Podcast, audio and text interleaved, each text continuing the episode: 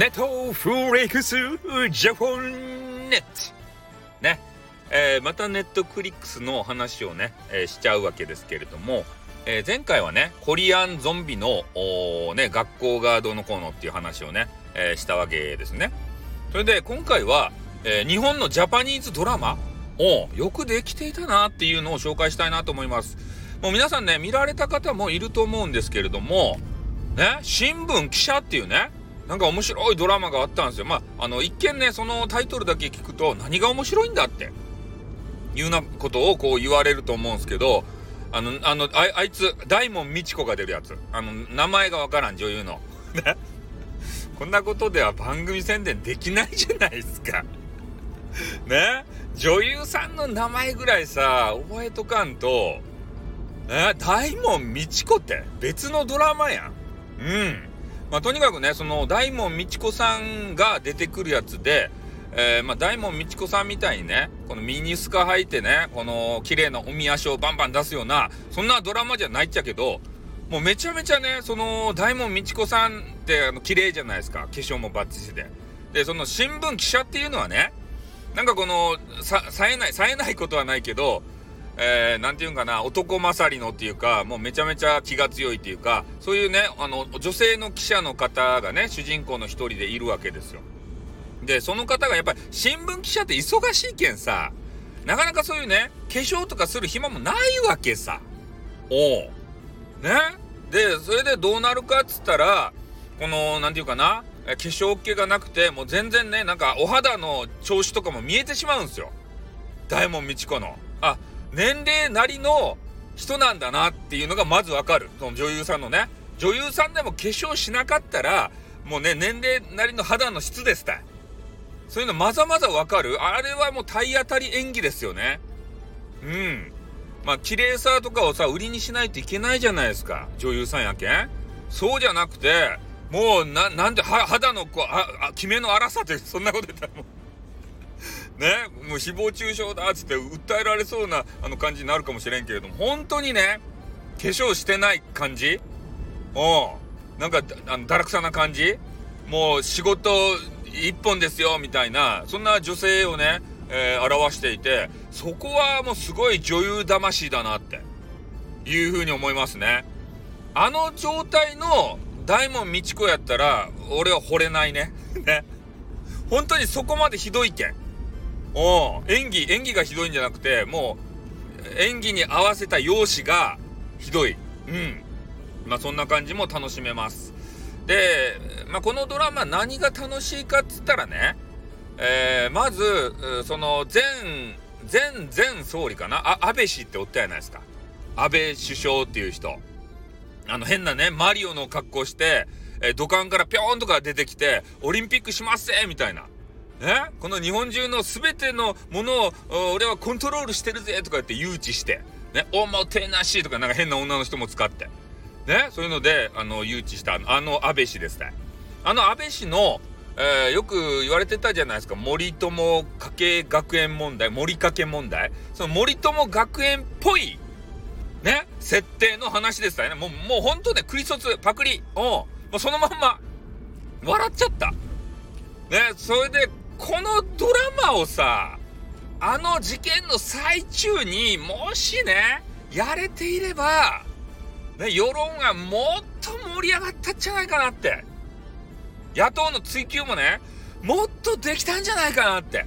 いうぐらいの素晴らしい作品ですって。おで、なんかあの、役人が首つって死んだやないですか、自殺で。過労死、過労死？あの、わからんけど、ああの、な、な、過労死じゃないな。あの、上からの指示があってね、もう嫌やったけれども、あの、文章、あの、公文書こう偽造してね、そういうのでストレスが溜まっちゃって、なんか自殺とかさ。で、え最近もね、えー、そういうのを、真相を知りたくてさ、あの、奥さんですか？あれが、えー、っと、なんか裁判を起こして、結局はね、えー、その官邸との関与は、え、闇の、に葬られたままみたいな。あ絶対支持しとるやん。安倍氏。あの、昭恵夫人。ね、私と、あの、嫁が、えー、ね、あの、関与していたら、私は、えー、ね、首相も、国会議員も辞めます、みたいな。あげな言葉言うたけんね、その、なんか自殺した人が、あの、バチかぶらんといかんかったったいって思います。このドラマ見ると。本当にね、素晴らしい。まあ、政治をね、知ってれば、知れ知ってる人であればあるほど、楽しめて、ね、な、なんであの時これがっていう思いになりますね。本当に。ここは熱く語りたいわけですけれどもね。おで、今もうさ、のうのうとね、こう、首相降りて、なんかお腹痛くなったか知らんけどさ、な、ななんで降りたか知らん、なんかわからんけどさ、調子悪くなってすぐ降りるやん。安倍氏って。それで今問題になっとんやん。安倍のマスクをね、土下するかって。うん。保存しとったらね、あの、莫大なマネーがいるわけですって。それが見つかっちゃって、えー、ね、もうみんなに配りますみたいなことを言うとるけれども、その郵送代の方がまた高かったっすって廃棄の費用より。ねで、私が思うのはね、もう安倍氏がさ、もう全部買い取って、もう毎日日替わりでつけてりゃいいやん。安倍氏。毎日マスクつけろやろ？それを安倍のマスクをさ、つけて、国会に行けて。ねこんな布マスク、じゃあ防御力がないからって。じゃあなんでそんな発注したとかって。自分で全部買い取ってつけんかい 本当にね、あの、官邸というあの辺の話するとイラつきますよね。うん。だからそういうね、えー、今日はネットフリックスの話なんですけれども、えー、ね、新聞記者っていう素晴らしい、えー、ドラマ。久しぶりにね、日本のドラマで素晴らしいなって。まあ一つ残念なのが、横浜流星っていうね、あの、イケメンの青年がおるわけですたこの人のね、この演技がね、どのドラマを見ても、なんかね、ちょっとね、下手くそやなってね、これも、ちょっとね、誹謗中傷で訴えられたらちょっと困るわけですけれども、個人の感想としてね、他の人うまいやん。大門みち子とかめちゃめちゃうまいやん。それに比べてね、この横浜流星がさ、今ね、何やったっけ、あの、あれ、あれ、あいつ、えー、トリックのあのヒゲの、えー、おじさん、えー、ああとあの、えーと、東大に行くんじゃいって言ってあのドラゴン桜のあの変なヒゲのおじさんテルマエロマエのあのなあのななんかアフリアフリアフリカ人じゃないやギリシア人みたいなあのおじさんあのおじさんが出るドラマがやってるんですよ日曜やったかな？なんかあの水に潜ってえ海上保安、え、ななんかわからんな。なんかとにかく公務員みたいな人たちの話。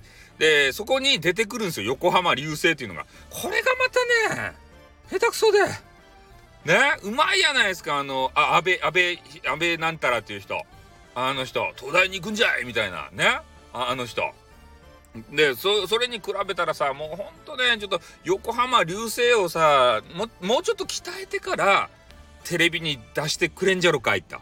ね、あの、ファンがいたらもう申し訳ないと思うんですけど、私の感覚はそうですね。お皆さんはどげん思いますかね。まあ、とにかく、ネットフリックスのね、えー、あれ、新聞記者っていうドラマがめちゃめちゃ面白いんで、えー、ぜひ見ていただきたい。ということで終わります。あ